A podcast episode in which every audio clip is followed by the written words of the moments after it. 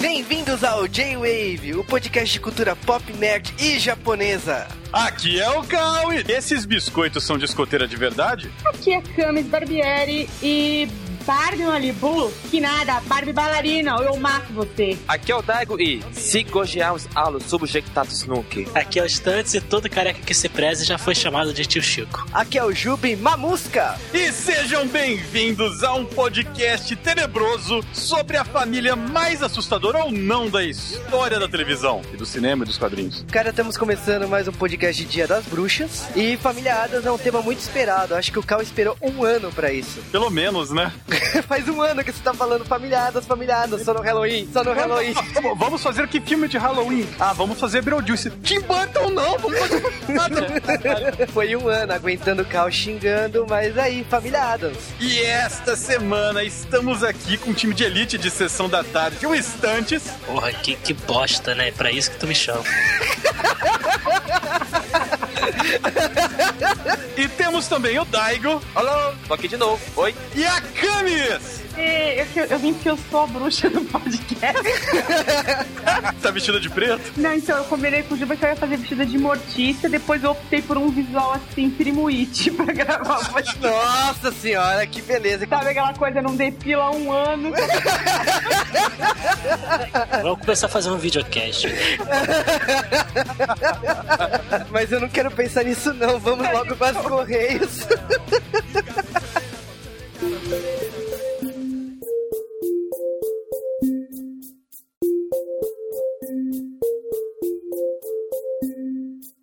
Sejam bem-vindos mais um correio mágico do J-Wave.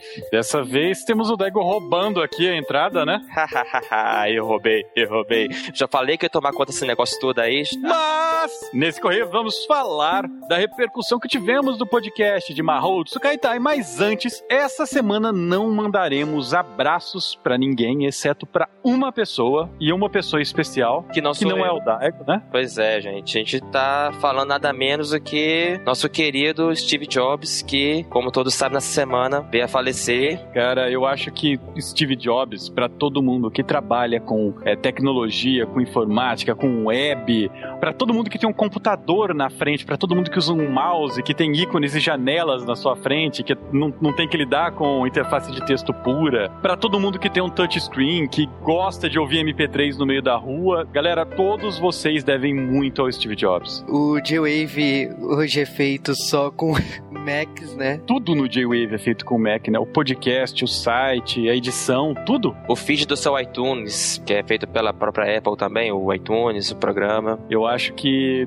Steve Jobs ele vai fazer uma falta, né? Ele era um cara inovador, tinha todos os seus problemas, como todo mundo, né? Nunca foi escondido isso. Eu acho que pelo menos a gente tem que pagar um minuto de respeito pra ele, né? Ele realmente é alguém que faz a diferença, é- ele meio que quebra essa teoria de que todos nós somos insubstituíveis, né? E isso, é isso se torna um pouco questionável quando você fala dele, né? Que, que foi o cara que tirou a, a empresa que ele, no qual ele presidia do buraco, eh, pela- por uma época que, quem sabe, ele, depois de, 94, de 84 a 97, ele estava afastado da empresa e a empresa estava à beira da falência. A Apple voltou a ser o que ela era graças a este homem que hoje está sendo homenageado por nós aqui. Mas eu acho assim, independente só da Apple, ele também inovou nos cinemas, né? Ele ajudou na criação da Pixar, então hoje os melhores filmes da Disney são da Pixar. Podemos falar assim inúmeras coisas que ele fez. Eu acredito que quando uma pessoa morre importante na empresa, a empresa não vai pro buraco, a empresa ela tem que se reinventar, ela tem que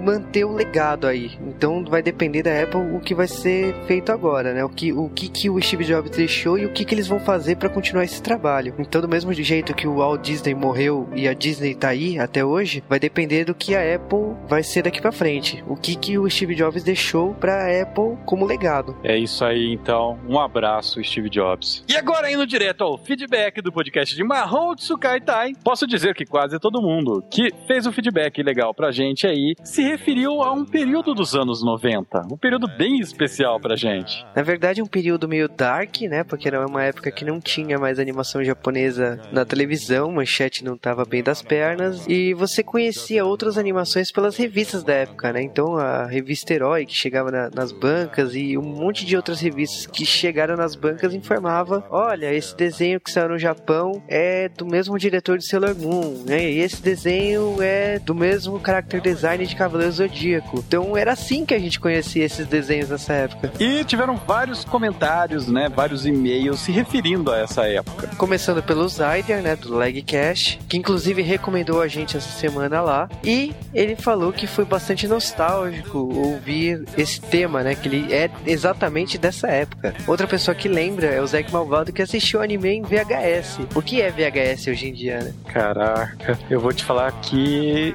nessa época VHS ainda era alguma coisa, hein? Era bem relevante VHS. Acho que também teve o Diego Melo Samar, né? Dessa geração VHS. da- Exatamente. E a maioria daqui também comentou da questão do mês temático, né? Do mês das bruxas. Teve muita gente que sugeriu coisas, né? Então, o Torroshin que, por exemplo, acha que a gente vai fazer um podcast de cara no Kyokai. O Zack Malvado comentou que pode ser que a gente faça Sabrina Aprendiz de Feiticeira. Será? Será? O Bugaf falou de Madoka Mágica. Será? Será? O Daniel Fernandes, por exemplo, acha que a gente vai fazer um podcast de Power Rangers Força Mística. Eu acho que ele não viu o Power Rangers Parte 2 pra ter certeza da nossa opinião sobre essa fase. Você quer dizer Wizard Ranger, né? Ou não, né? Wizard Ranger. Wizard Ranger vai virar J-Wave?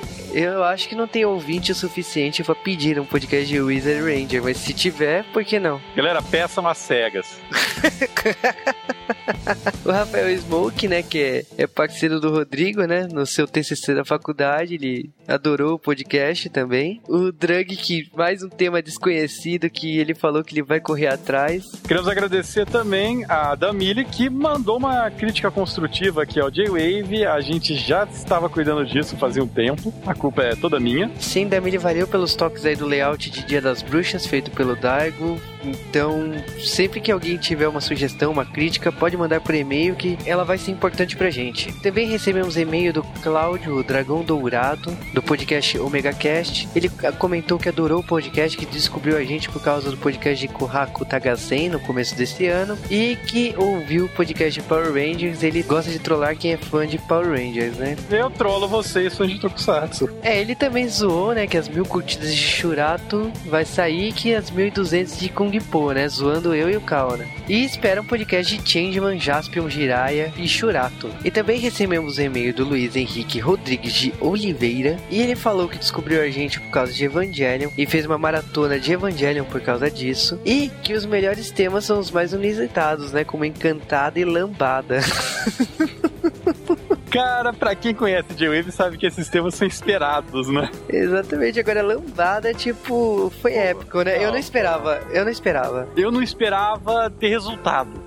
Aliás, eu vou fazer um pedido pra esse bando de ouvinte aí, né? Essa corja toda. Por que vocês não comentam nos podcasts antigos que vocês ouvem? Porque o podcast de Evangelho tem mais download semanal que qualquer podcast nosso e ninguém comenta lá. Mas também tem aquelas pessoas que comentam, né? Como o Roger Wilk, que fez uma maratona de Joe esses dias e, nossa senhora, eu vi um monte Nota de 10, comentário. nota Não, 10. Foi na sequência, escadinha, assim. Nota 10. Eu acho que vocês têm que ir lá nos J-Waves antigos e fazer um comentário do que vocês acharam daquele programa. Porque a gente só vai saber como repetir um tema do passado se vocês derem feedback dele também. E recebemos também um, um e-mail de voz do Rafael Silva de Oliveira. E foi um e-mail de voz muito longo, a gente não pode colocar ele no ar, ainda mais nesse programa. Eu tô enrolando pra caramba nesses e-mails, que devem ser curtíssimos. Mas ele disse que ele preferia quando a gente lia os e-mails ao invés de resumir. Ele até sabe, né? Os motivos são realmente é, falta de tempo e falta de espaço no podcast. Se os ouvintes tiverem uma sugestão melhor de como a gente fazer um quadro de e-mails, né? Mandem e-mails pra gente, deem sugestões, deem dicas, falem como outras pessoas fazem isso daí, como funciona melhor. A gente está aberto sempre às sugestões. Exatamente, o formato dos Correios do G-Wave é assim hoje, porque exatamente a gente recebe bastante comentário, recebe bastante e-mail, então selecionamos e-mails relevantes e selecionamos alguns comentários relevantes e as outras pessoas que consideramos importantes pra gente, a gente manda abraço. E aí, acabaram-se os e-mails. E se Você acessou o site www.jwave.com.br, você notou algo diferente no nosso visual e o Daigo está aqui como culpado disso. Oi, gente. Desculpa aí, qualquer coisa, tá?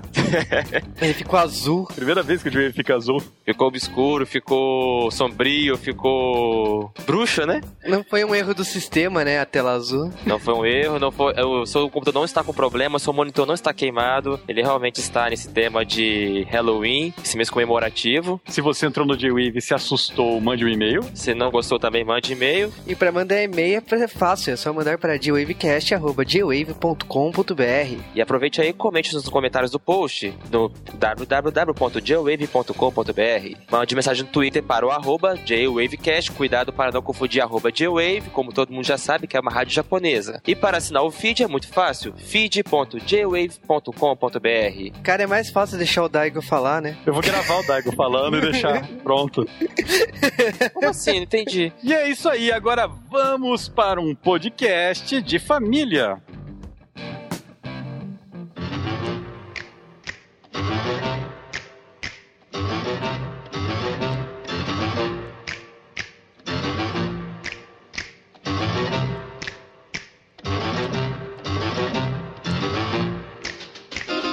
Antes de falarmos da família Adams, precisamos falar do criador da família Adams, que também é um Adams. Sim, estamos falando de Charles Adams, o criador de Família Adams. E ele nasceu no dia 7 de janeiro de 1912, em Esfield, Nova Jersey, Estados Unidos. E Charles Adams era um cartunista, que é uma profissão que naturalmente não era para dar tanto dinheiro, né? Exatamente, e Família Adams acabou nascendo na década de 30 como tiras. É, eram mais painéis únicos do que tiras, mas na época era comum. Sim, é uma curiosidade bizarra, mas os personagens de Família Adams na época não tinha nem nome. É, eles simplesmente apareciam lá em cemitérios fazendo piadas, eles tinham personalidades que variavam um pouco, mas a ideia deles era só fazer um pouco de graça. E esses personagens eles continuaram sem nome por muito tempo. Eu acho interessante citar que em 1946, depois que o Charles Adams voltou da Segunda Guerra, né? E, na verdade ele serviu a Segunda Guerra fazendo desenhos animados, né? Então ele não foi, né? Mas ele ficou amigo do Ray Bradbury, que é escritor, ilustrador também, e eles tiveram essa ideia, vamos é, focar isso daí mais em um tema de família, vamos criar uma família então de monstros que vão viver em Illinois, né? Que se chamariam os Elliots. Só que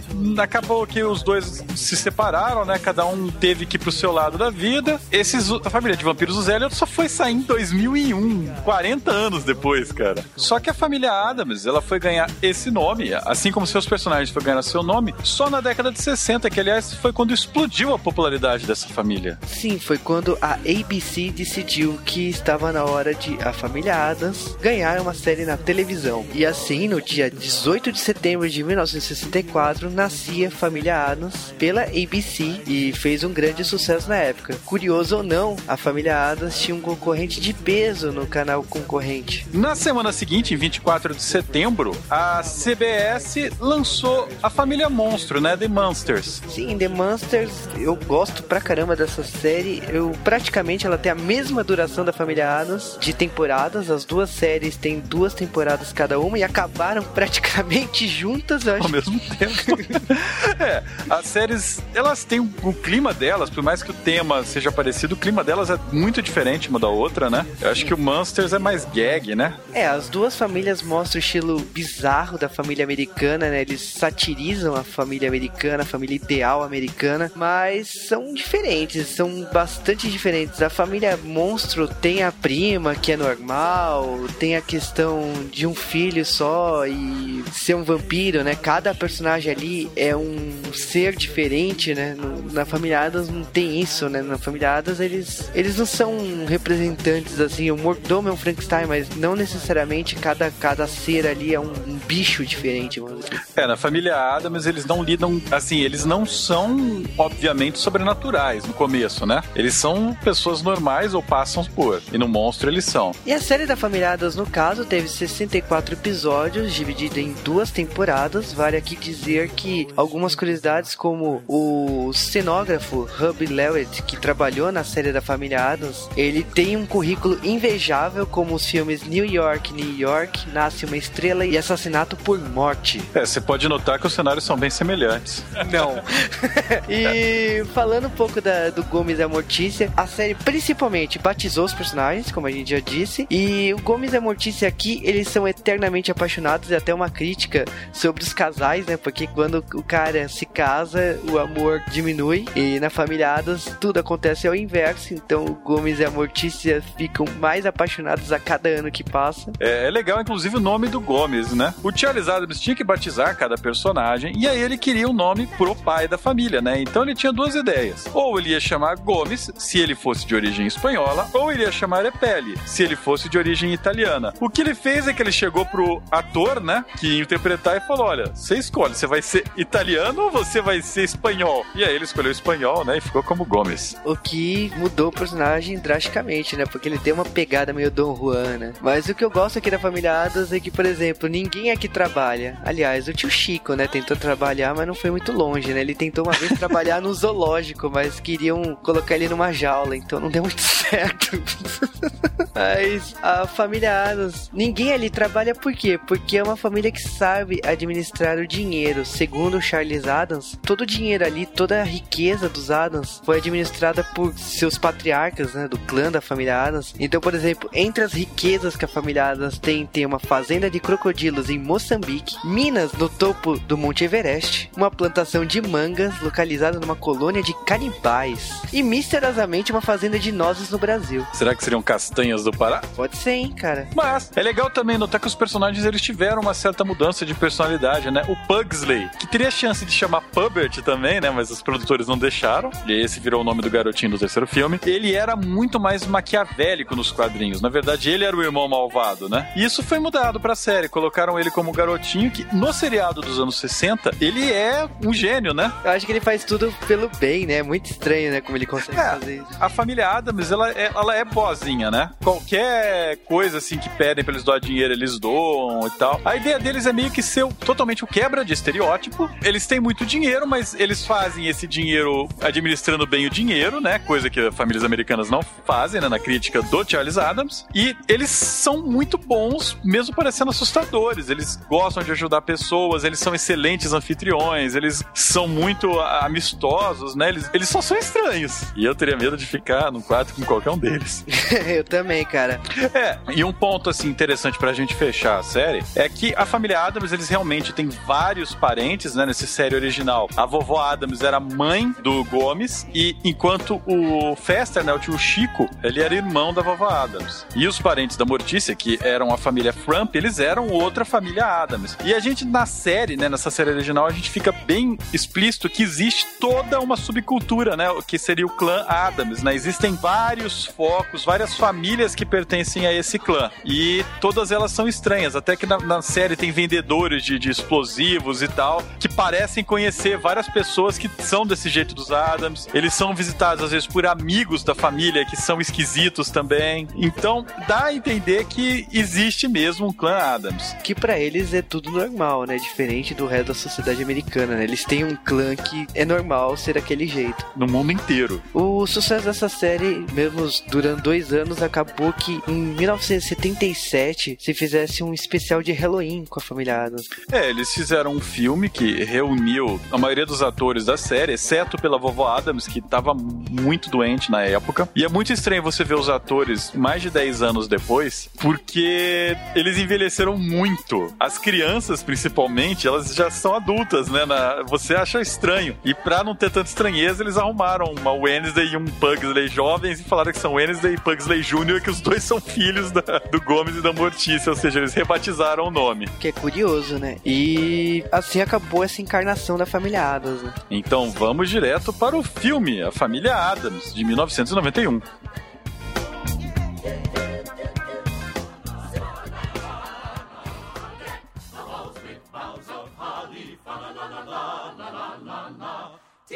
Season to be jolly, fa la la la la la la la la.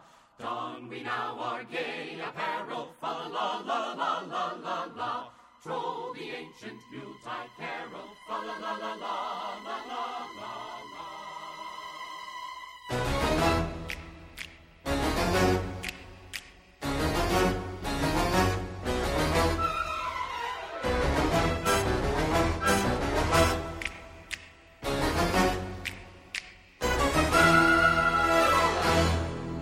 22 de novembro de 1991, retorna às telas do cinema depois de um milhão de anos a família Adams. Numa cena que já mostra o humor negro, né? Música de Natal. Pessoas cantando na escadaria das casas, né? E aí eles. O que, que eles jogam? É piche? Ou óleo fervente, vai saber. É, e o filme começa aí, depois dessa cena fantástica. Nós somos apresentados à família Adams. E tem uma cena do Gomes com a Mortícia, né? Eu acho que é a melhor cena de você acordar a pessoa que você ama. O Gomes e a Mortícia, eles são um dos melhores casais de, de, de família de ficção. Acho que ela acorda falando: ah, não, a noite passada é, você estava um monstro selvagem, me assustou, faça de novo.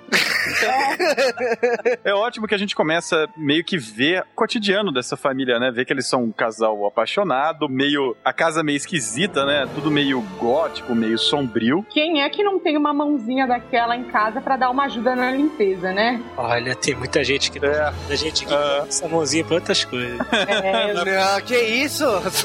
Nós somos apresentados à família, a gente conhece os filhos, né? O Wednesday ou Vandinha e o Pugsley ou Feioso. Depende muito da versão a qual você assistiu. A gente é apresentado meio, meio por cima, né? A gente descobre que o, o chefe de família, que é o Gomes Adams, ele tinha um irmão que tá desaparecido há mais de 20 anos. A Vandinha e o Feioso estão sempre naquela brincadeira quem matar quem primeiro, né? Aliás, ela é muito mais perigosa do que ele, né? E é a Christina Hitt nesse papel com, sei lá, zero anos de idade, né? Cara, ela tá muito bem no filme, inclusive, no- não só nesse, mas no outro também. Ela, pra mim, ela é a melhor atriz dos dois filmes, é O que, impressionante. o que é uma afirmação foda, né? É difícil fazer essa afirmação com o elenco que esse filme tem. É difícil, porque, porra, tem um elenco bom que fez esse filme, mas ela, é, simplesmente, toda vez que ela aparece, ela tá tão possuída no personagem da, da Wednesday ou Vandinha, que, cara, tu acredita que ela é aquela coisa mesmo. Ela dá aquela olhada, arregala o olho, dá um sorriso, um olhar de psicopata. Isso ela devia ter uns 10 anos nesse filme. Isso Eu que é o mais assustador. E a testa dela só cresceu com os anos, eu só queria ver esses 10. Isso, Mas... isso me lembra aquele filme que o Guilherme Briggs dublou, que aparece uma hora um cara com uma testa grande e ele fala que a sua testa cresça como o Nino Carvalho. ok. Mas a gente descobre que os Adams eles têm o seu advogado, consultor financeiro e tudo mais, que é o Tully Alford, que cuida basicamente de todos os negócios da família, né? Que, aliás, tem a melhor apresentação, né? Pra um advogado, a forma que ele entra no filme lutando com o Gomes é hilária, né? Mas o cara não se assusta. O Gomes ele tenta matar o cara, o cara já pega uma espada e vai tentar matar o Gomes. O cara tá no espírito já, sabe? E na verdade ele quer convencer o Gomes, né? Porque ele tá cheio de dívidas, ele quer convencer o Gomes a fazer um fundo de aposentadoria em nome ao, ao desaparecido irmão, né? O Fester Adams, ou o tio Chico. Ele fala: não, mas vamos fazer no meu nome pra fazer evasão fiscal. E o Gomes, tipo, tudo que é errado, a família Adams gosta, né?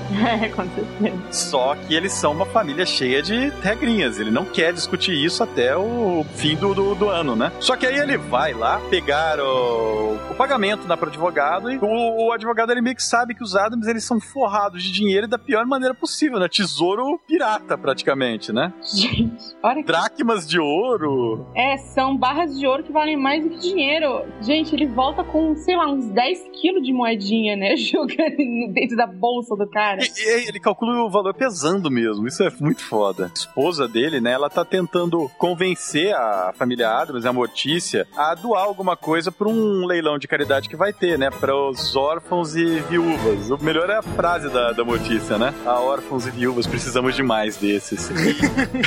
Ela procurando coisas. Ah, eu tô procurando um negócio, olha só, abrindo um armário. Guarda-roupa de verão do tio Nick Neck. Guarda-roupa de inverno do tio Nick Neck. Tio Nick Neck. E a vovó Adams, ela parece, ela, ela- O duro é que é foda, você não sabe pra quem olhar dos Adams, cara. Porque tudo, toda hora, todos eles estão fazendo alguma coisa e é algo macabríssimo no fundo da, da tela, né? E acaba dando pra ela prendedor de dedo, uma coisa assim. É, aliás, eu tô até agora é a utilidade daquilo. Porque o ser humano é filha da puta por natureza. Mas se for, mas mesmo assim, né? É, pra trollar. Mas a, a gente descobre que, na verdade, esse advogado ele tava devendo uma grana foda por uma tia do mal. E ela tem um filho que é igualzinho o Fester Adams, ou o tio Chico. Só que com cabelo. O que levanta muitas perguntas. A ideia deles, né, quando eles descobrem que os Adams são ricos e que eles têm um parente desaparecido, irmão do Gomes. E aí, eles têm um plano maligno de usar o filho dessa senhora do mal, né, que é o Gordon, raspar-lhe a cabeça e transformá-lo no Fester Adams. É, é, Esse dinheiro da família Adams vinha da onde? Do chiclete? Hum. Tudo um pai. Cara, tava esperando pra fazer essa piada. Você tava, né? Ninguém Quantos fizesse. anos? Quantos anos? Pô, cara, desde que você falou assim, pô, vamos gravar um podcast familiares, eu. Ah. É, Eles vão fazer uma cena de descarrego, né? Tentar falar com espíritos, deve ser algo comum pra família Adams. Os advogados, eles estão nisso daí de sacanagem e tentando se comunicar com o Fester Adams, porque é o aniversário, né, do desaparecimento dele. Vovó Adams lá, ela falando com o espírito, ela fala com uma intimidade, cara, daquele jeito. Ah, mas isso aqui funciona pra gatos. Nesse minuto, exatamente naquele trovão, naquele relâmpago, que a- todas as janelas da mansão da família Adams brilham, toca a campainha e é o tio Chico, o Fester. Tá todo travado, né? Ele E tá, to- ele tá todo travado e eu acho hilário. Tipo, a desculpa que dão, olha, ele sumiu por 25 anos, mas é que ele foi parar na. No Triângulo das Bermudas e perdeu a memória, né? Sim. Aí o Gomes e a Mortícia olham assim, nossa, Triângulo das Bermudas. É, tem uma- um pensamento sexual, você lembra que rolou no Triângulo das Bermudas?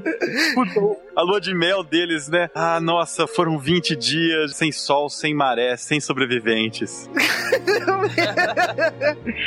ele chega, você percebe que ele está desmemoriado, ele não sabe o que aconteceu. São os efeitos da viagem no tempo. É, né? Você tem que ver que é barra, porque o DeLorean levou ele até a família Adams.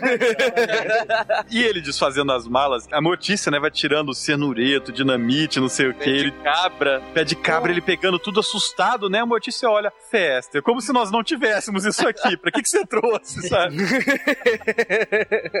tipo, tá me ofendendo, tá dizendo que não tem pão na minha casa, né? Aquela coisa toda. E aí, nós temos o Fester tentando se acostumar com a vida da família Adams, né? Ele vai comer, a vovó Adams põe uma coisa bizarríssima no prato dele e ainda falando, ó, comece pelos olhos, né? Não, é, é nessa, é nessa parte que a Vandinha tá comendo, aí a Mortícia fala assim, Vandinha, brinque Brinca com a sua com a comida." comida. Não, eu gosto quando ela pede o sal pro tio. E aí ela, ele passa o sal e fala. Ela é Morti- foda. a Mortícia fala, e como que pede? Fala. Ela olha pro tio Fester e fala, agora. Isso é educação de respeito, né, cara? É a educação da bonequicha. E olha, não duvide nada que a Vandinha e o Feioso têm uma vaiana de pau. Porque, olha, Cara, e o, e o Pugsley, que de repente eles estão tomando café da manhã, ele desce com uma placa de trânsito, todo feliz na casa, e a família inteira para pra ouvir o acidente, cara. que vai- todo mundo comemora, parabéns. E aí o Fester, o objetivo dele é buscar pelo tesouro da família Adams na casa, mas o ele fala, não, eu quero andar pela casa, e o Gomes fala, não, não, larga disso, vamos direto pro sala do tesouro. Pra que disfarçar, né? Vamos logo pro que interessa, né? Bizarríssimo, né? Eles entram lá na, na sala do tesouro, e a senha pra entrar é muito foda, né? Era 2, 10 e 11. É, olhos, olhos. Dedos das mãos, dedos dos pés. Eu nunca tinha me ligado nessa piada. E só fui pegar agora. Acho que eu precisava amadurecer meu cérebro pra entender. Tudo que eles falam normalmente tem uma tiradinha horrível, né? Muito macabra seguindo. É, eu acho que criança, quando assiste o filme, não pega a sacanagem que eles falam. Pega mesmo. Porque quando você Pega tá assistindo, você- só vê aquela parte tipo de humor mesmo, uma coisa mais leve. Mas quando eu ass- assistindo de novo, falei, meu, eles são muito. É um filme até pesado. É uma compilação de piadas de humor negro, né? Exato, é E o pior é, tipo, a bandinha brincando, brincando com o feioso, né? Ela fala, vamos brincar de um jogo, né? Ele pergunta, ah, qual que é o nome desse jogo? Deus existe? Aí ela vai colocar ele na cadeira elétrica pra- e perguntar pessoalmente se Deus existe. Nossa, sensacional é o Gomes cantando o Sol é Mil, né? Em, Veneza lá. Verdade. É, é isso que eu ia falar agora dessa cena. Alguém prestou atenção ou pensou se isso aí é uma referência àquela, àquela lenda grega do barco pra atravessar pro. pro Ah, da moeda? Da moeda? Pode ser, mas por que, por que estaria tocando Sole Mil, cara? Ah, fanfarronice só. O Fester ele acha que vai ver o dinheiro, vai ver o tesouro. E o Gomes não, o Gomes ele vai lá abrir um baú de rolos de filmes antigos, né, Pra ver se a memória do irmão dele volta, né? E é mó hilário que o tio Fester tá lá mexendo na sala, o Gomes tá abriu o baú pra ver os filmes, ele não tá achando o que que ele tira, ele tira um martelo, né? E começa a bater nos filmes até achar, não É, mas os filmes, os, os filmes- os filmes gritam quando ele bate. que porra é essa?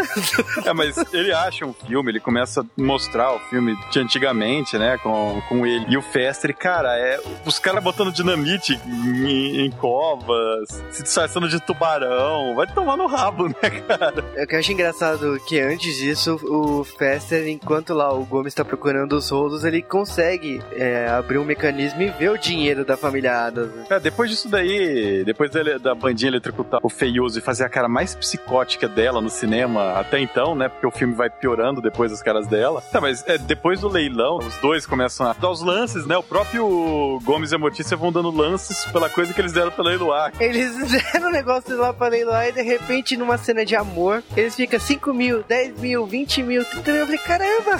Mas no retorno, né, da casa, o, o Fester, ele coloca os dedos lá naquele prendedor de dedos, não consegue tirar, e o Gomes já fica desconfiado que ele não é. A família inteira tá desconfiada, e o Gomes, não, é ele. Não, mas ele, o Gomes já tá desconfiado, acho que. Eu não sei se é nessa hora se é um pouco antes, quando ele pergunta da, do apelido. É que ele não sabe, né? É, que ele não sabe qual era. Como é que, como é que você. Como é que a gente se chamava? Ele não lembra. Aí o Gomes já tá louco achando que, meu, é um impostor, né? Nossa, eu lembro do. Que ele, que ele fala: olha lá, seu primeiro charuto. Fester, eu fumo desde os 5 anos, mamãe insistiu.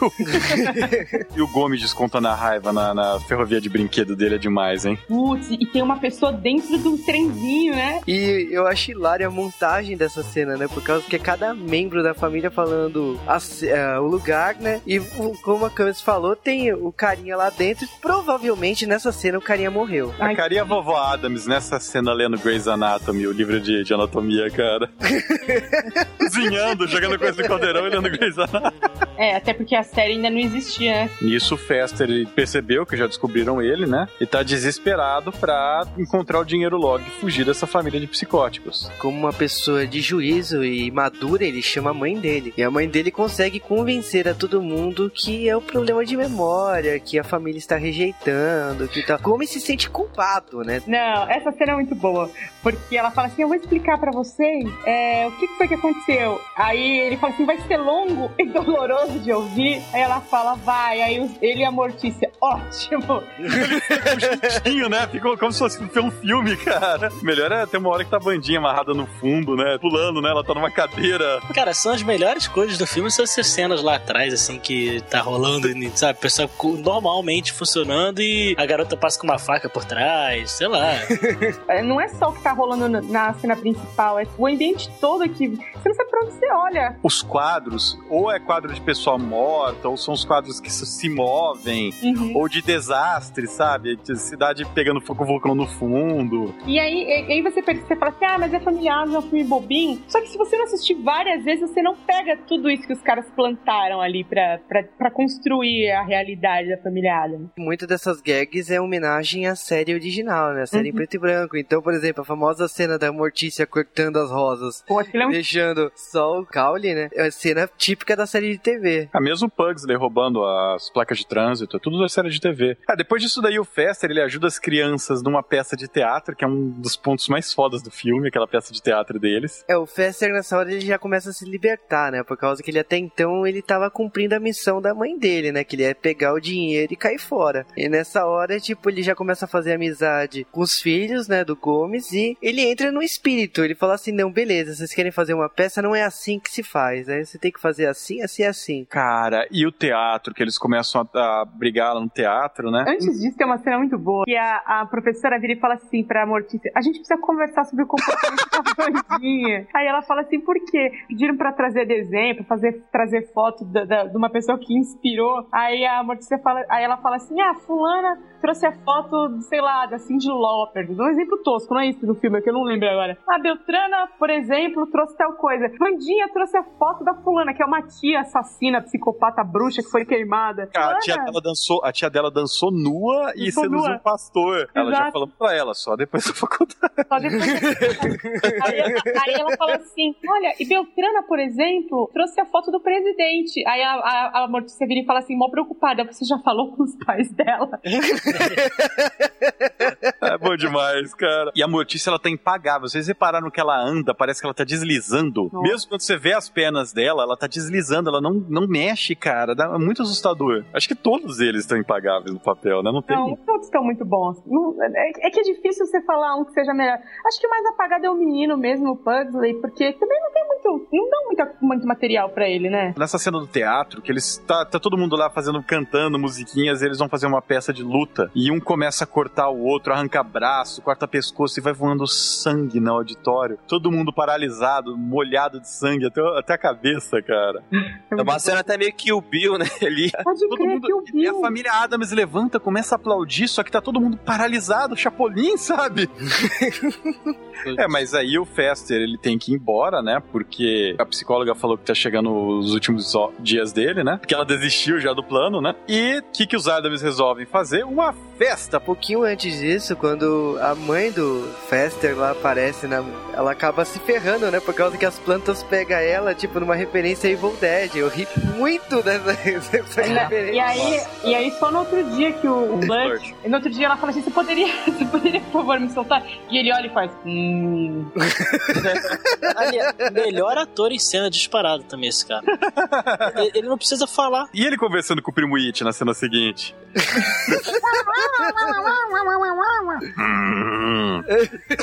Aliás, a família Adams. Os outros, né? O clã Adams. Porque, na verdade, isso fica mais claro na série de TV e nos quadrinhos, mas a família Adams é uma parte do clã Adams, né? Uhum. Eles não são todos parentes diretos, mas o, é, é como se fosse uma subcultura, praticamente. E aí eles convidam, sei lá, provavelmente todas as pessoas que moram na, na região, né? Ou no- no- nos Estados Unidos, não sei, pra uma festa de despedida pro Fester. Um pior do que o outro. As gêmeas, né? Fauna e Flora.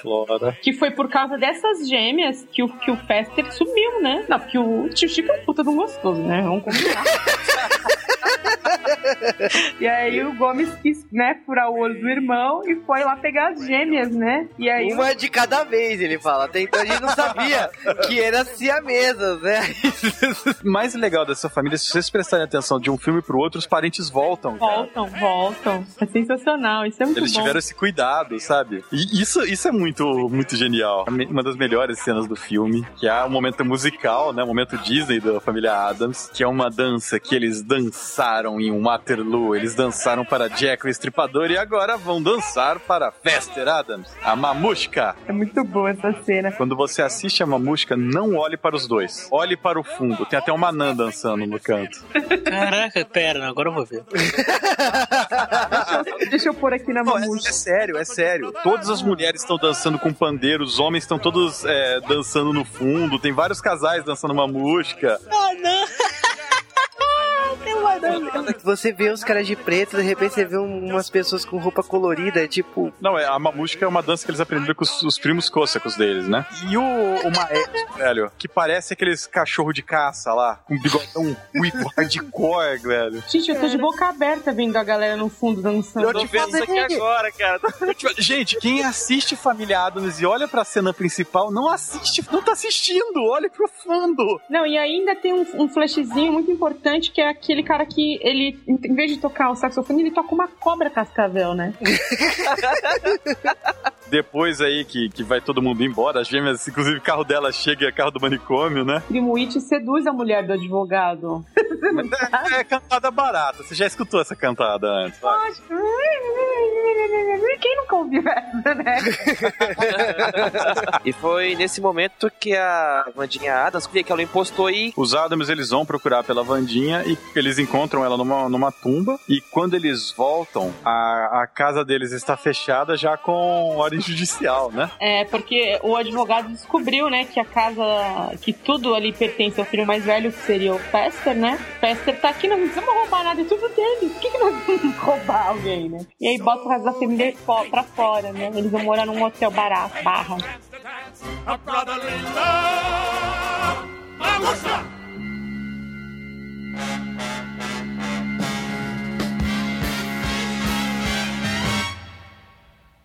E agora vamos falar de Scooby-Doo. Podcast errado, né? É. Mas Scooby-Doo é bem relevante nesse tema, porque a primeira aparição animada da família Adams, de verdade, foi num desenho do Scooby-Doo. Na verdade, foi num dos filmes especiais, né? O do novo Scooby-Doo. Os novos filmes do Scooby-Doo, que bizarramente, mesmo tendo esse nome, é uma série de 24 episódios, produzida em 1972 a 73. E nessa série, vários convidados aí do Scooby-Doo. Então tivemos os Três Patetas, a Ginny, o Josie e as Gatinhas e até os Super Amigos. Cara, era foda, né? Sim, para mim um dos melhores especiais dessa série do Scooby-Doo é com o Batman e Robin, né? De longe. Mas o que aconteceu é que os fãs assistiram essa animação, né, de 72 e encheram o saco da Hanna-Barbera. Por favor, queremos ver séries animadas de todos esses personagens. E entre eles estava a família Adams. E todos os outros ganharam série animada, cara. O que é curioso, porque a maioria dessas séries saiu do papel. Pode não ter durado grande coisa, mas saiu. Em resposta, né, isso daí, a ABC ela mandou produzir então uma série animada da família Adams chamada The Adams Family Funhouse, né, ou a casa divertida da família Adams. Só um piloto. E o legal dessa série é que o Pugsley é dublado pelo Ed Munster, né, da família Monstro, que é o Butch Patrick. É irônico, né? Bem irônico isso. Vai lembrar aqui que não ficou só nessa tentativa, né? No ano seguinte, a família Adams teve uma segunda chance e a Hanna-Barbera com a NBC, trazendo como produtor o Yao Takamoto, né, o criador do Scooby-Doo, acabou lançando a série no dia 8 de setembro de 1973. E essa série de 16 episódios, para você ver, durou uma temporada curtíssima, trouxe a família Adams com bastante influência das séries da década passada, né, da década de 60. Essa série também tem um dos primeiros trabalhos de uma atriz que ninguém nunca ouviu falar. Estamos falando aqui de Judy Foster. Ela fez o Pugsley. Explodindo cabeças desde sempre, né? Cara, quando eu tava fazendo a pesquisa e vi, ah, né, dubladores, Judy Foster, hã? E eu acho hilária essa série. Tipo, eles usam um carro que é a mansão da família Adams. Eu, eu acho bizarro, mas. Logicamente, como é Hanna-Barbera, esse desenho da família Adams tem toda a dinâmica do Scooby-Doo. Incluindo o cenário sem fim. Cara, esse tipo de desenho é bizarríssimo, né? Eles viajando pelos Estados Unidos no cupê mal assombrado, sabe? É, eu achava hilária aquela mansão móvel. Só que. Essa não foi a única animação da família Adams. A animação mais famosa aí, talvez a animação mais relevante que esteja na cabeça do público que esteja ouvindo esse podcast, é o desenho da família Adams, que foi produzido em 92. Os Adams, vem aí. Esse desenho foi produzido pela Hanna-Barbera para ser exibido na ABC e na Cartoon Network. Esse desenho é o famoso desenho da família Adams que a gente viu no SBT aqui, a exaustão, onde o Fester Adams virou tio Chico definitivamente e muita gente ganhou apelido. Trauma. Eu, não, eu, eu tenho uma amiga cujo apelido é Vandinha. Eu não sei dizer se isso é um elogio ou uma ofensa, mas enfim. Essa série da família Adams teve 21 episódios, durou duas temporadas e ela mistura dois mundos. Ela traz muita coisa do filme de 91, como ela traz muita coisa da família Adams original, lá da década de 60. É, com algumas modificações, né? A Wednesday, ela é hiperativa, super feliz, né? Quase uma, uma poliana, né, nesse filme. Peraí, peraí, peraí. Eu falei poliana, eu acredito que nenhum ouvinte saiba o que essa referência significa. Nem eu sei. Ouvintes que sabem o que é a referência poliana, mandem-nos um e-mail. Zero. o Pugsley, ele tem personalidade aqui, né? Que é uma coisa que não existe muito no filme de 91. Eu gosto dessa série. Eu acho engraçado e é bem explorado os vizinhos, né? É, a família Norman Maier. Que produzem cuecas e roupas de baixo. e é sempre explorada essa piada, sempre. O desenho ele passou bastante aqui, né? E eu acho que é o desenho que ao lado de Beetlejuice reinou, né, nos anos 90, né? Passava direto na Cartoon e no SBT. Os anos 90 foram os anos do macabro, né? Sim, até o final da década tivemos Família Adams e Beetlejuice. É, e infelizmente anuncio aqui que estamos para ver mais uma animação da família Adams. Não exatamente uma animação. É, estamos falando do filme em stop motion do Tim Burton e eu não sei o que falar dela, se vai ser algo bom, se vai ser algo ruim. Eu, eu não sei o que falar dela, se vai ser algo ruim ou se vai ser algo muito ruim. O que sabemos é que a Universal está produzindo, é uma homenagem aí. O Tim Burton com a sua marca registrada de tudo gótico teria a ver com a família Adams, não sei. Vamos ver aí quando o filme começar a ser feito, a gente comenta. É, eu acho que as únicas pessoas que acham que Tim Burton tem a ver com família Adams são pessoas que ou não gostam de Tim Burton ou não gostam de família Adams, né? eu só vou ficar puto porque ele vai tirar o tema ótimo da família Adams e vai botar uma música do Oingo Boingo. Mas vamos voltar pro nosso podcast.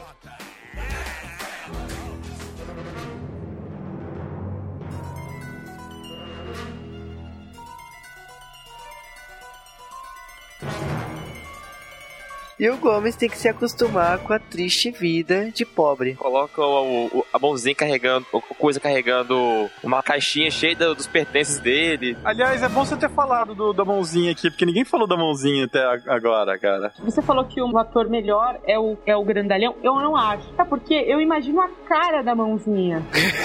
cara, é, é, realmente é um personagem que só tem a mão e consegue é, expressar muita emoção naquilo.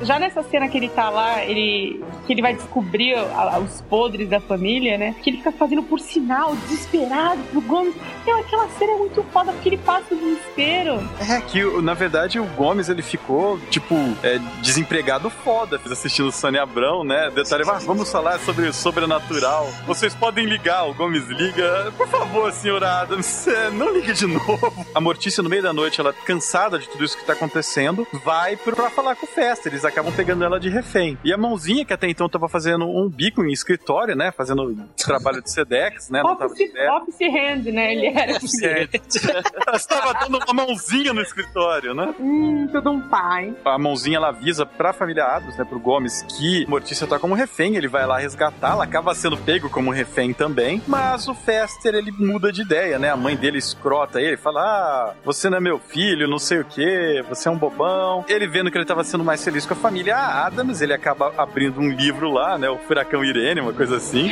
Meu Deus, Furacão Irene. Vocês não sabem o nome da minha tia. Fala abaixo. O nome da, o nome da minha tia Irene. E ela recentemente teve o Furacão Irene dos Estados Unidos. Eu apelidei ela assim, né? Quando eles abrem o livro Furacão Irene, gente, chorei de rir horas. Outra cena de trabalho, né, que a gente tinha esquecido de mencionar, a Wednesday e o Pugsley vendendo limonada. Eles dão até um copo de graça pro, pro Lurt, que gospe fogo, né, praticamente. E aparece uma escoteira lá, né, uma bandeirante. Ela pergunta, esse, essa limonada é de limão de verdade? Que eu só tomo coisas naturais. Então vamos fazer um acordo. Eu, você compra um biscoito de escoteiras e compra a limonada sua. Esse biscoito é feito de escoteiras de verdade. eu, o mais foda é que depois eles pegam essa mesma menina e usam no segundo filme, cara. Ela mesma, cara. É ela. Ela mesma, ela mesma. Ela mesma. É a própria, porque ela é muito parecida, cara. É, é a mesma menina. É a mesma menina. O Fester, ele salva a família e acaba tomando um raio na cara. Como todos os livros lá são literais, quando ele abre o livro tem um furacão de verdade lá, numa cena de efeitos especiais anos 90. A mãe falsa dele e o advogado acabam caindo em covas onde já são enterrados, né, pelas crianças. É, mas não tem problema se eles estiverem vivos, né? É até mais legal. Né? Eles até falam isso, né? É, é aí que o primo It ganha caminho livre para poder ficar com a mulher do advogado, né? Que tinha filho já e nunca mais se fala. O filme, ele meio que acaba que a gente descobre que o Fester era o Fester de verdade, ele tinha perdido a memória mesmo, a história da psicóloga era toda verdadeira. Como toda família saudável, né, no dia das bruxas, que deve ser o feriado favorito deles, a família Adams resolve fazer a brincadeira de sempre, que chama-se Vamos Acordar os Mortos. Dia das bruxas deve ser o Natal deles, né? E aí você vai descobrir o que? Que Mortícia está esperando um polvo, né? Pro próximo filme.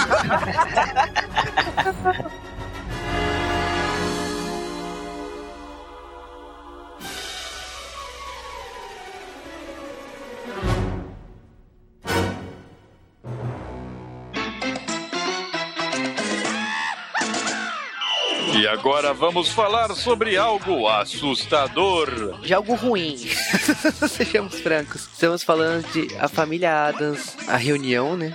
Ai. Estamos falando do terceiro filme da família Adams, feito no dia 22 de setembro de 1998, direto pra locação. Eu acredito que ele foi feito nesse dia em específico, só, sabe? Gravaram de uma vez. Nossa, é o pior roteiro ever. É o pior filme da família Adams, de longe, cara, de qualquer coisa que fizeram. Eu prefiro o filme dos anos 70. Ele começa com o encontro da família Adams, e a família Adams que a gente conhece, sem querer, para no encontro da família Adams sem um D. O família Adams com um D só. Então os outros membros do Adams, que são normais, acham bizarra aquela família Adams toda gótica. Não é um filme bom. Não, é muito ruim. E eu acho que a atriz mais relevante aqui desse elenco é a Daryl Hannah como Morticia Adams. O que o dinheiro ou a falta dele não faz com a gente, né, cara? Mas uma outra atriz relevante desse, desse filme é a Nicole Fuggery. Mas por que que essa mulher é relevante se vocês nunca ouviram falar dela? É porque ela repete o mesmo papel na série da família Adams feita pela Fox, que saiu um mês depois, no dia 19 de outubro de 1998. Lembra? O filme saiu em setembro. No mês seguinte, a série de TV. É, na verdade o filme, apesar de ser de outra emissora, a ideia dele era pra ser um piloto, né? De uma série. Sim, o filme foi feito pela Warner e a série de TV foi feita pela Fox. Bizarro, né? E é curioso que a série foi produzida pela Chevy Entertainment e a Saba Entertainment. Sabe a Saba? Power Rangers? Então. E essa série, ela é conhecida como a nova família Adams, né? E ela é bem esquisita demais, né? Ela traz um outro clima pra família Adams. Não, não tem tanto clima do macabro que é dado nos filmes. É, parece mais um retcon da série antiga, sabe? Só que com humor sem graça. É, ela passava em exaustão na Fox Kids aqui, passava direto. Eu lembro de ver várias vezes em looping, né, na Fox Kids ao lado das outras séries da Saba. E, sinceramente, eu achava engraçadinha, nada demais, sabe? Ela passava, mas não, não se destacava. Era algo que, se tivesse passando na televisão, eu assistia, se não tivesse passando, não ia fazer diferença. Uma coisa que essa série tem, que é um mérito, é que ela pegou todos, né? Ou se não todos, a maioria dos personagens criados da família Adams em todas as suas encarnações, né? E foi mostrando eles novamente, né? Uma, numa versão mais atualizada. Então, a família, do lado da família da Mortícia, ele usou, né? Mostrou vários personagens, foi mostrando outros parentes Adams que só tinham aparecido na década de 50 ou só tinham aparecido nos livros da família Adams. O que não é um mérito tanto, porque não foi muito bem executado, mas. É, a série durou mesmo dois anos, acabou em 99, num total de 65 episódios. Teve praticamente a mesma quantidade de episódios da família Adams original, lá de 66. Foi uma tentativa. Se foi boa ou ruim, aí. Depende do mau gosto de cada um.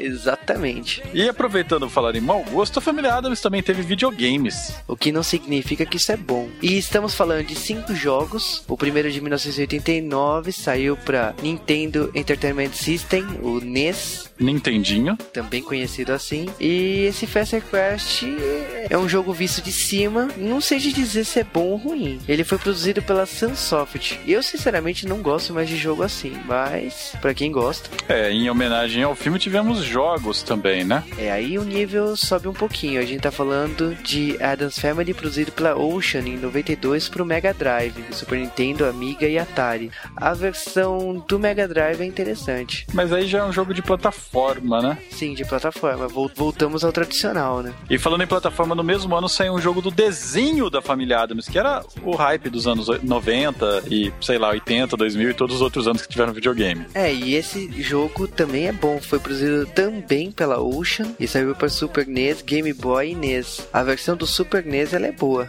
Mas não foi só isso de jogo não. Ainda teve o RPG da família Adams lançando em 95 para Mega Drive e Super NES. E esse eu não gostava. Ah, cara, eu achava esse jogo legal, tá? Ele era um jogo mala, né? Bem repetitivo, mas ele era um jogo bem engraçado para quem gosta de família Adams. E claro, o seriado também teve seu jogo. Isso daí foi na época do Game Boy Color onde quem não tinha dinheiro para fazer um jogo pros grandões fazia pra Game Boy Color, né? Isso não significa que o jogo é bom, tá? Mas para quem gostava da série nova da família Adams de 98 a 99, em 2001 saiu esse jogo. Ele foi feito pela Seven Sense e sei lá, cara, também não gosto desse jogo não. é, na minha conclusão, os jogos bons foram aqueles que saíram pra Super Nintendo e Mega Drive, cara. Exatamente. E eles não eram lá grande coisa. Não, não era grande coisa, mas olha, é difícil escolher. Quando tem tanto lixo, a gente escolhe o menos pior, mas. Quando tem tanto lixo, a gente sai, sai de lá, sabe? Foge. Esses são jogos de família Adams, não significa que é grande coisa. E vamos voltar para o nosso podcast.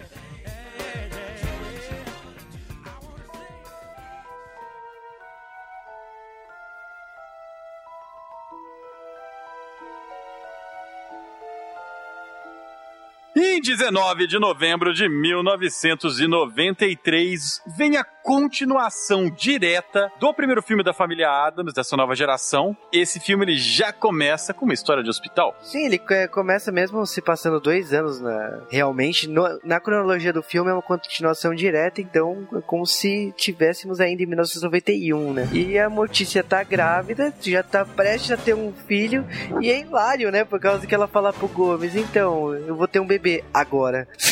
agora mesmo, nossa.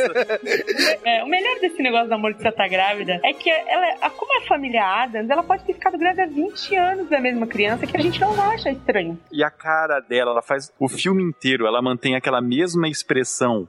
Ela séria, quase rindo, né? Expressão de quem, de quem tá pra gozar, sabe?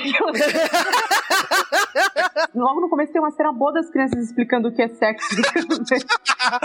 a menininha. Ah, então a cegonha trouxe um diamante que não sei o que, e aí agora meus pais vão ter um bebê. Então é, os nossos só fizeram sexo.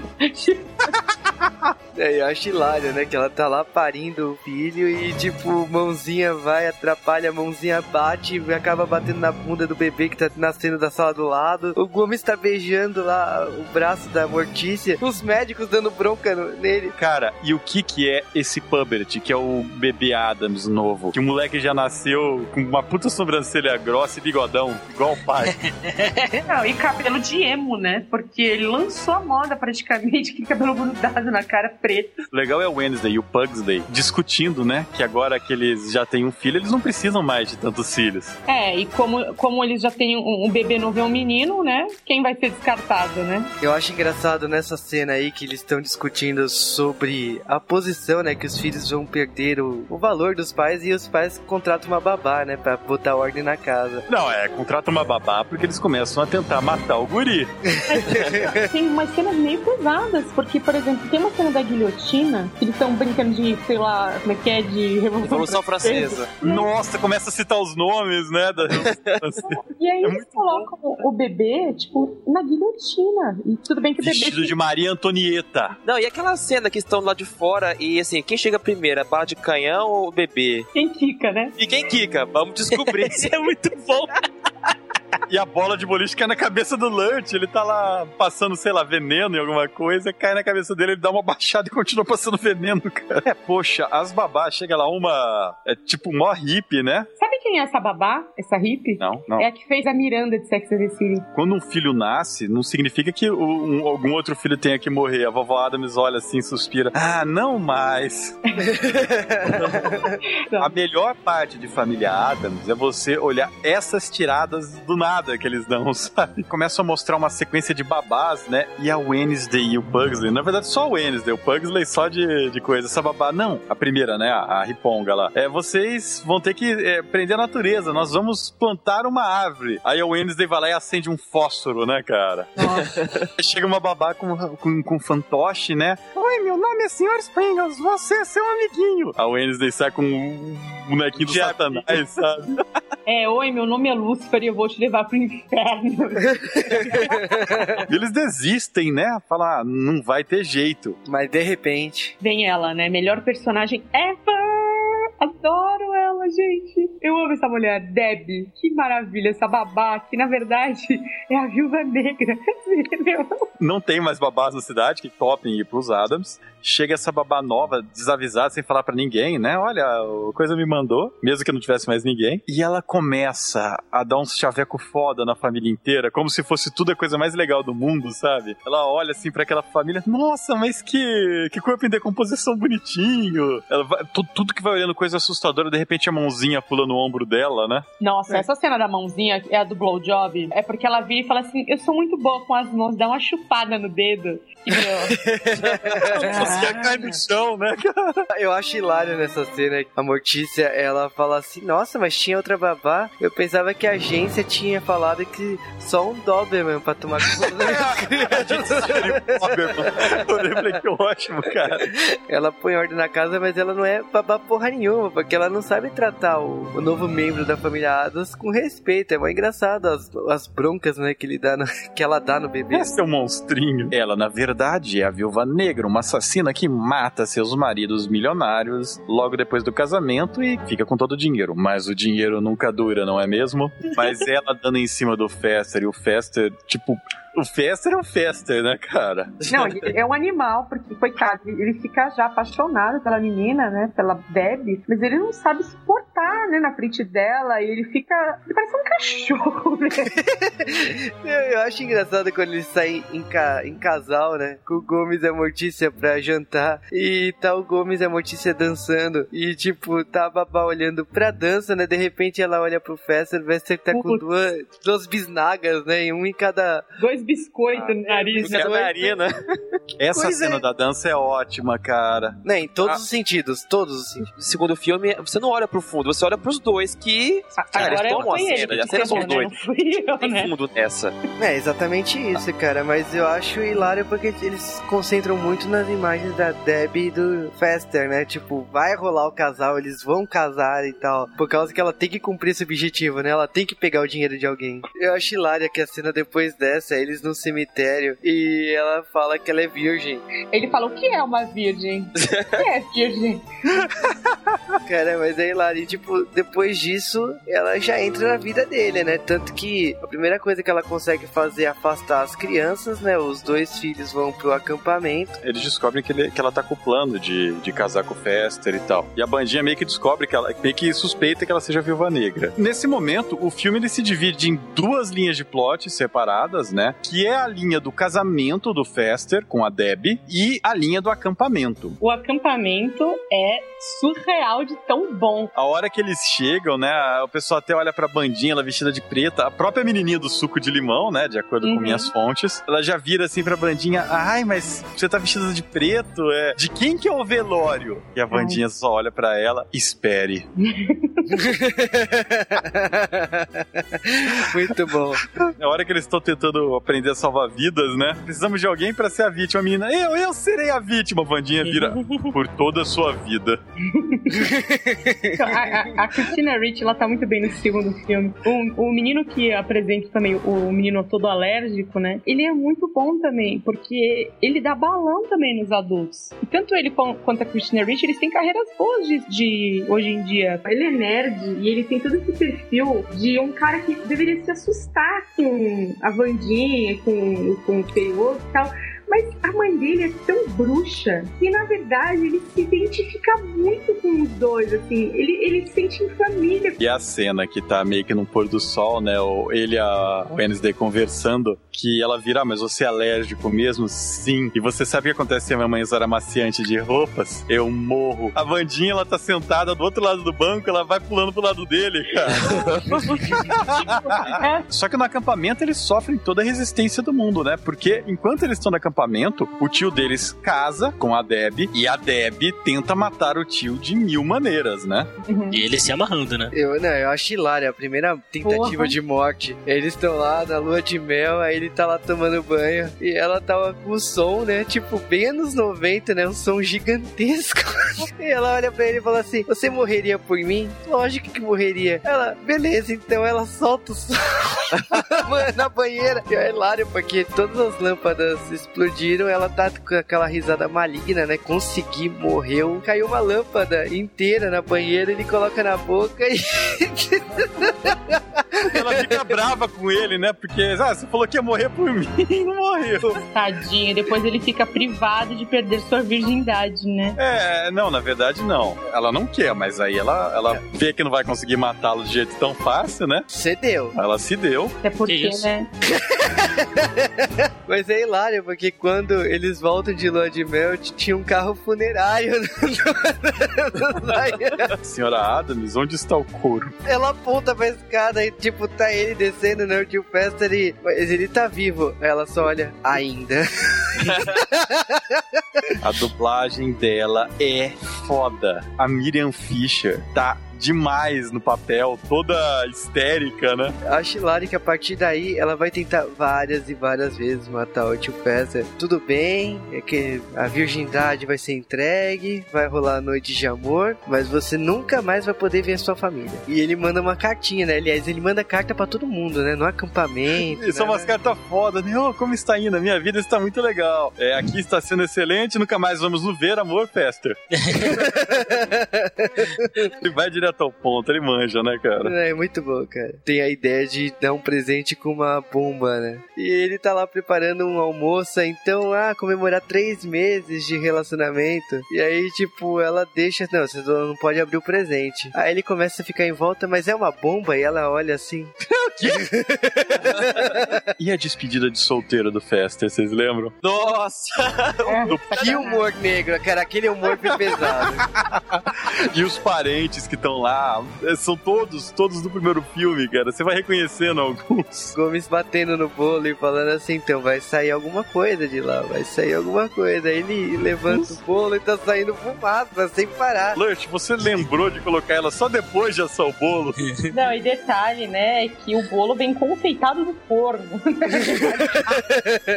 uma cena muito boa, é uma cena do acampamento que eles vão cantar o Kumbaya, que é muito clássico desse filme, meu. Kumbaya, My Lord Kumbaya, e aí a Vandinha e os outros dois ficam apavorados querendo fugir.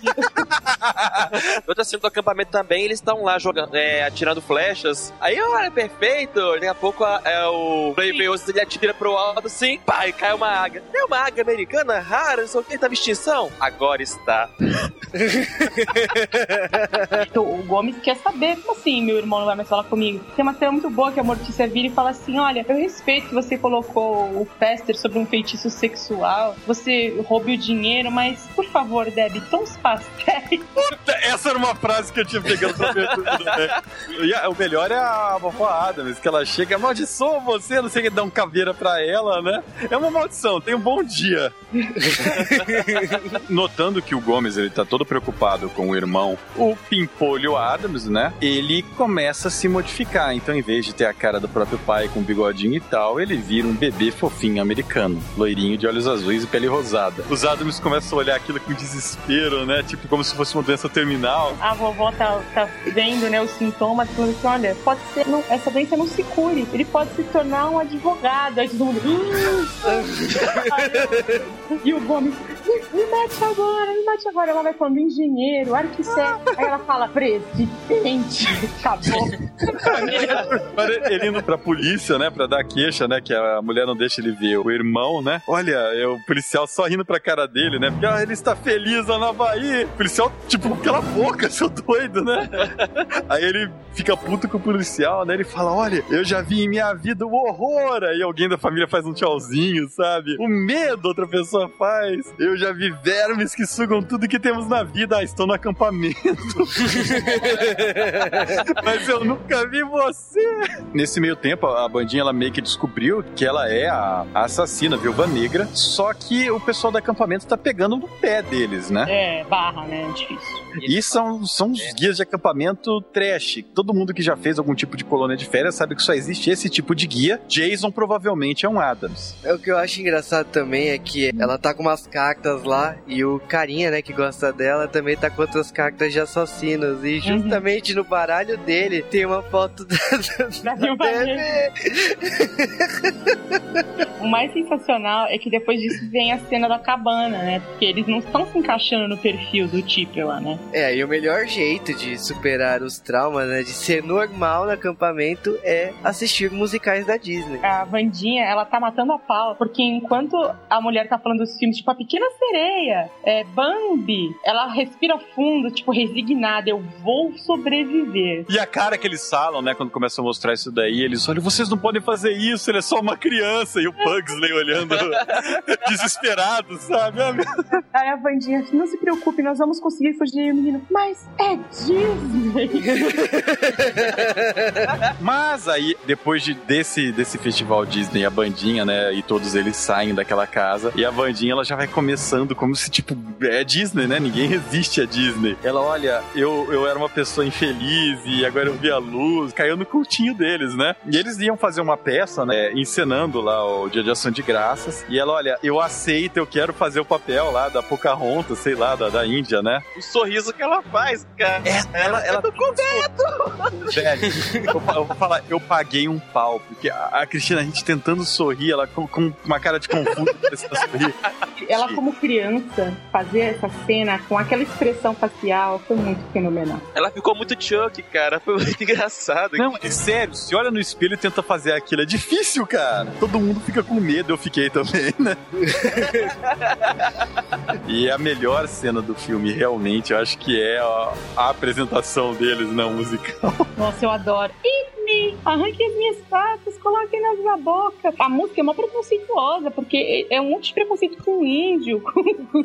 Gente, sensacional. A letra da música é muito boa. É, e eles escolheram pra ser os peregrinos, né? Todas as menininhas loirinhas, né? Todo, todos os waspes lá do, do acampamento, né? E pra ser os outros, as crianças que não eram loiras, basicamente, né? É, exatamente. Uma coisa meio Hitler até, se você for ver bem. Ah, é bastante, né? A peça, ele tá seguindo o roteiro, mas quando entra a parte dos índios, nossa, cara, o roteiro vai pra casa do caramba.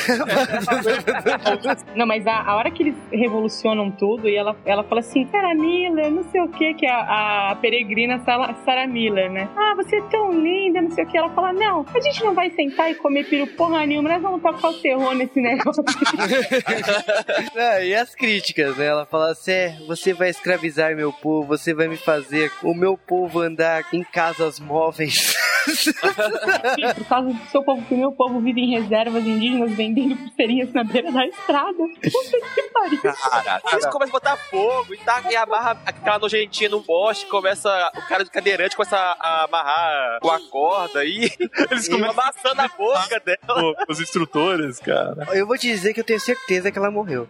Cara, e a Wednesday chegando nela, cara, porque não tem como descrever, porque é muito foda. Ela chega com uma cara mó séria e a menina vai ficando desesperada. A Wednesday para, ela fala, começa a dar um discursinho assim, ela para e puxa um fósforo, cara, acende um fósforo. E a cena acaba aí, velho. Nossa! Mas eles estão fugindo disso daí, tentando salvar o tio, né? Mas não dá tempo, na verdade, Fester, ele tá lá na própria casa. Acontece aquela explosão e ele sai, né, ainda pra perguntar pra, pra esposa se tá tudo bem, né? Ela enche o saco, puxa a arma e vai matá-lo. Por sorte, a mãozinha aparece, dá uma pancada na cabeça dela e os dois conseguem fugir. Foge todo mundo pra casa da família Adams, né? Olha, ela era uma assassina, eu sei agora, né? Tá tudo de bem. Aí ela aparece com uma trabuqueira na mão. E ela coloca todo mundo na cadeira elétrica, né? Ela contando a história dela e a vovó Adams se comovendo toda, perguntando. Todo sabe? mundo se comove. Não, mas a vovó Adams é a melhor, cara. E a Mortícia, nossa, ah, nós seríamos amigas, sabe? Não, cara, a hora que ela conta da Barbie, é para mim essa cena é muito épica, cara. Porque ela vira e ela fala que ela é assim, ela mata todo mundo porque os pais dela deram pra ela a Barbie Malibu em vez da Barbie bailarina. O melhor é do marido, né? Que ela fala: Ó, oh, meu primeiro marido, ele era um cirurgião dentista, né? Ganhava muito dinheiro. A vovó pergunta: Mas e o tempo para a Deb? É, é, é. E não tinha. O segundo marido era um político, não sei o quê. Ah, mas e, e como ele agia com a Deb? A vovó vai. Ele, todos eles entram, né, na, na brincadeira. O que eu acho engraçado é principalmente que ela explica com fotos. O slide show ali. Ela tá com uma televisão ali do lado explicando. Eu falei, meu, que isso? Slideshow, para os ouvintes mais novos, é tipo PowerPoint, viu? Nossa. e, e, nesse meio tempo, o neném voltou ao normal e tá tudo pela casa. De repente começa a cena mó Looney Tunes ali, né? É, o neném desce com o rimão e, e, uma bola de ferro cai e quebra o chão e ah, sobe. Puta ele pra cima. Cara, quando ele vai naquele voo, você separa, não sei que é a família que tá lá no avião, né? É a família do, da é a família da menina. Lá. Ela não morreu, ela não morreu. Não morreu, mas aí aparece o neném. Ela tá desfocada, eu acredito que ela esteja severamente queimada. E no final ele aparece. É, quando ela tá prestes a eletrocutar a família toda, o neném pega lá, puxa os fios lá, encosta um do outro, fica mó, mó feliz lá colocando. ligando os dois fios, fazendo o, o curso da corrente elétrica voltar e. A melhor parte é ela virando, ela vai puxar. Estão todos eles amarrados em cadeiras elétricas, né? Não sei, eles, eu não duvido que os Adams tenham aquilo, sabe? Ela vai puxar o, a coisa, ela vira pros Adams, né? Fala: olha, me desejem sorte. É, todo boa sorte. O feitiço pra- praticamente volta contra o feiticeiro, né? Porque no momento que o bebê pega os fios e a eletricidade volta pra ela, né? É aquela cena clichê, né? E eu acho engraçado que ela vira pó, mas é só o corpo, porque sobra o salto alto e os dólares, né? Cartão de crédito que É. E deta- detalhe é que assim, ela começa a se desfazer em pó e ela se desfaz em pó de, de baixo pra cima, mas o sapato só cai bem depois. Aí passa-se o tempo, né? Depois do, do funeral dela, nós vemos de novo um final do, do- de filmes da família Adams. O- eles têm o primo It e a esposa do advogado do outro filme, que agora eles têm um coisinha, né? Que chama o quê? É. O apelido dela foi pelo obstetra, né? O quê? E em seguida chega com a babá, né? Lembrado do, do, do quê, né? Que é alguém, esse tipo, ao, ao padrão festa, né? Que é aquela coisa careca. Meu nome é Demência. Significa insanidade. É que aliás já dá aquela piscada, né, pro Fester, né? É, né? Você vê que é das carecas que eles gostam mais, né? Porque. O rapazinho lá do, do acampamento, ele tá visitando a, a bandinha, vestido de Gomes, né? Até com bigodinho. Começa a cantar fortemente a bandinha, né? Eu sei que ele toma um Hadouken dela, isso sim. Toda vez que ele fala. É, ele fala- ela fala, não, é. Eu acho que eu seguiria o caminho da Deb, né? Eu tentaria matar, porque- mas a Deb é burra, porque ela foi pega, né? Se eu tivesse, se eu fosse matar o meu marido, eu nunca seria pega, é, mas como você faria? Ah, mataria ele de medo. sobe uma mão de uma cova e ele. Ah! E ela dá aquele, ela dá aquele sorriso, se fodeu. a, co- a própria cova da Deb, né? A gente não vai falar do terceiro filme? Não. Ah, tá bom.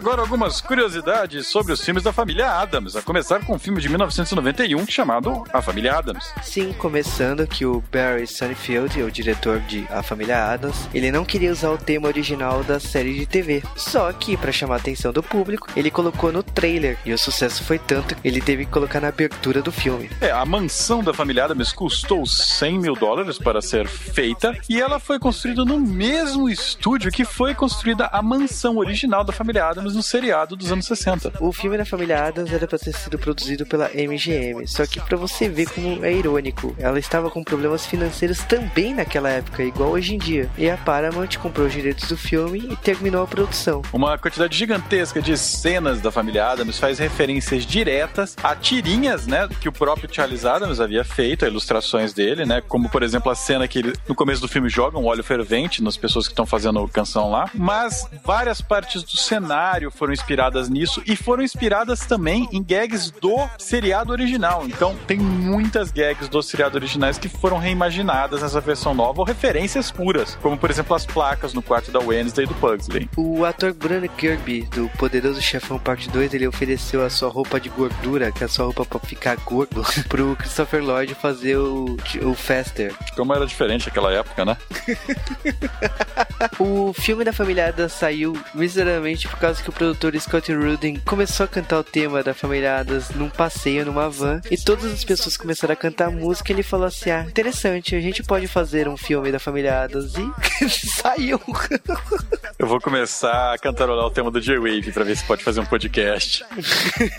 Curioso aqui que Angélica Houston parece a Cher, né? Mas a Cher quis fazer amorticiado. Que medo. E a Angélica, ela não se baseou na Caroline Jones, né? Que fez a Mortícia na série TV. Ela se baseou na Grey Gardens, do David Mayles e Albert Mayles, num documentário em uma mansão decadente, em mulheres excêntricas, e saiu aquele personagem lá. Que é ótimo. Sim, muito bom. Mas totalmente. to- mas totalmente diferente do original. Grosseiramente diferente, né, cara? E ficou, né? Acabou ficando a notícia dela. Vale lembrar, a gente esqueceu de falar aqui sobre os nomes que a Wednesday tem um nome do meio. E esse nome é Friday.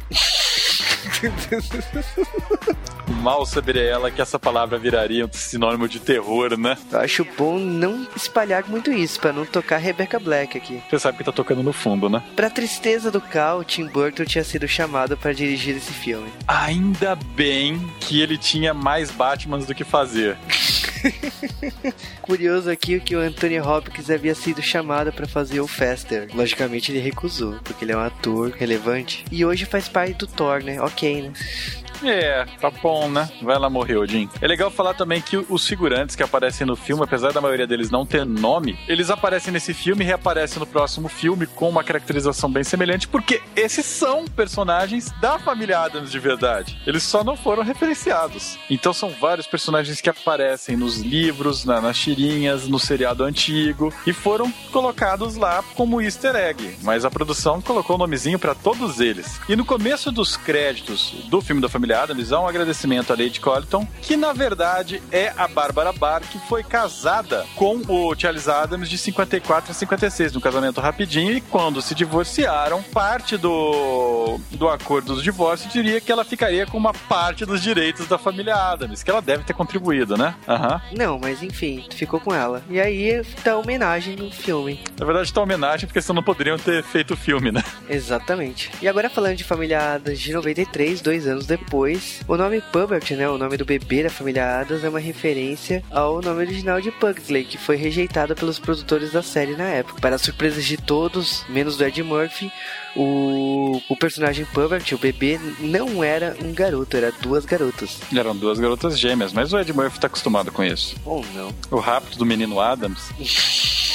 A parte mais irônica aqui é a idade da vovó da família Adams. Foda, né? Na época que foi feito o filme, ela era um ano mais jovem do que a mortícia Angélica Houston. Aliás, falando em vovó, né? Ela foi a única atriz do elenco original que foi trocada de um filme pro outro. Dá pra perceber claramente isso. Muito, cara, mas eu gosto das duas vovós. A Wednesday reclama, né, sobre o acampamento Chippewa, falando que o nome significa órfão. O que é uma ironia, né? Porque na verdade Chippewa é uma palavra que ainda não se sabe o significado. O Michael Jackson, que é zoado no filme, ele foi contratado para fazer uma música na trilha sonora desse filme. Porém, na época, por causa do, das acusações que aconteceu contra ele, o, a música It's Scary foi retirada né, do filme, rola até a zoeira contra o Michael Jackson, e, e essa música só foi usada eh, em Blood on the Dance Flower e no curta-metragem Ghosts, em 1997. Isso não é nada que ninguém percebeu que tocou MC Rammer no primeiro filme, né? Não vi isso. É a música dos créditos. Nossa, sério que é MC Hammer? Aham. O ator Nathan Lane, ele faz uma participação no segundo filme como um policial. E é engraçado por causa que o Nathan Lane hoje faz o Gomes no musical da Broadway, da família Adam. E falando em atores, vamos quebrar novamente a cabeça do pessoal do J-Wave com uma curiosidade complexa. Vamos lá, comecem a anotar e fazer desenhos. No acampamento Chippewa, onde a Wednesday e o Pugsley, eles são forçados a assistir vários filmes, né, naquela sessão de lavagem cerebral. Um dos filmes é o musical Annie, que é dirigido pelo pai da Mortícia, né, a atriz Angélica Houston, o John Huston. E nesse filme também está Tim Curry, que por acaso vai fazer o papel de Gomes naquela bosta de terceiro filme.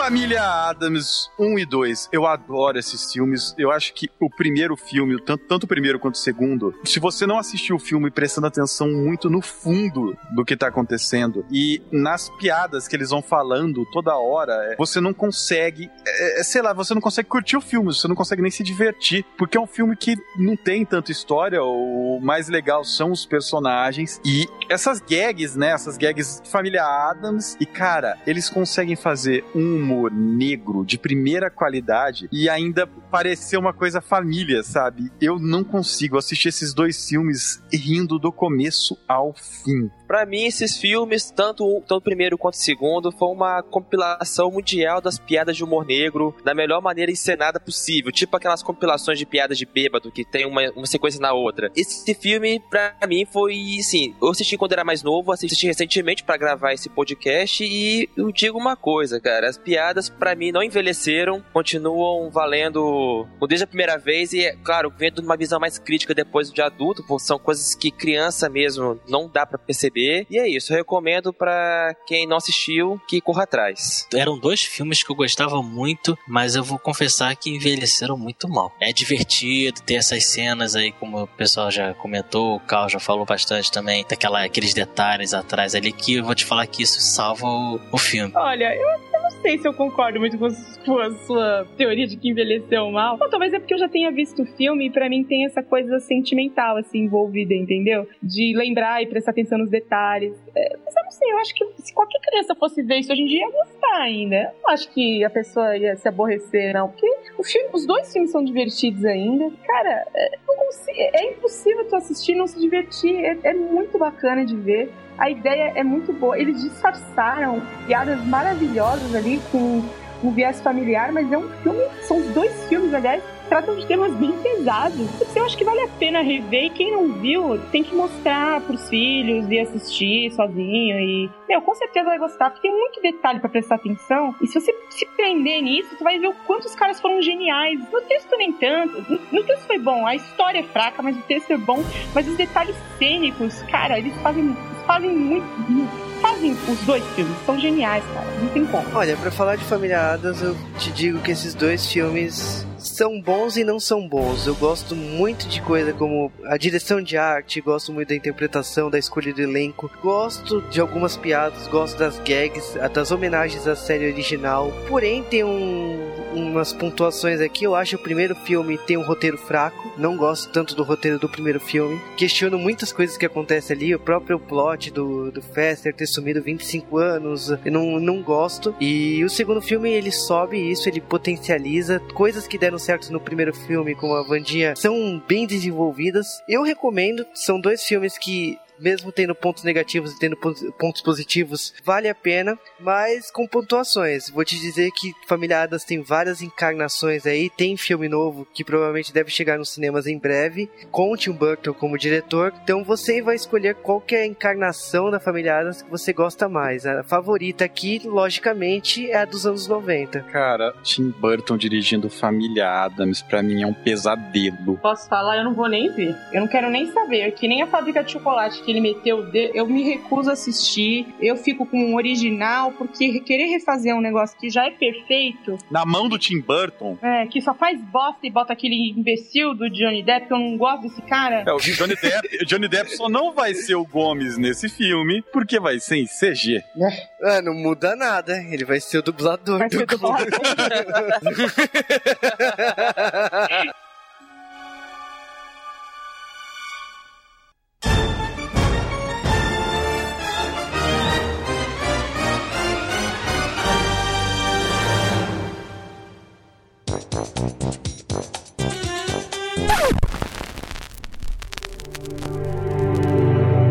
Here's to the crazy ones, the misfits, the rebels, the troublemakers, the round pegs in the square holes, the ones who see things differently. They're not fond of rules, and they have no respect for the status quo. You can quote them, disagree with them, glorify or vilify them. About the only thing you can't do is ignore them because they change things. They push the human race forward. While some may see them as the crazy ones, we see genius. Because the people who are crazy enough to think they can change the world are the ones who do.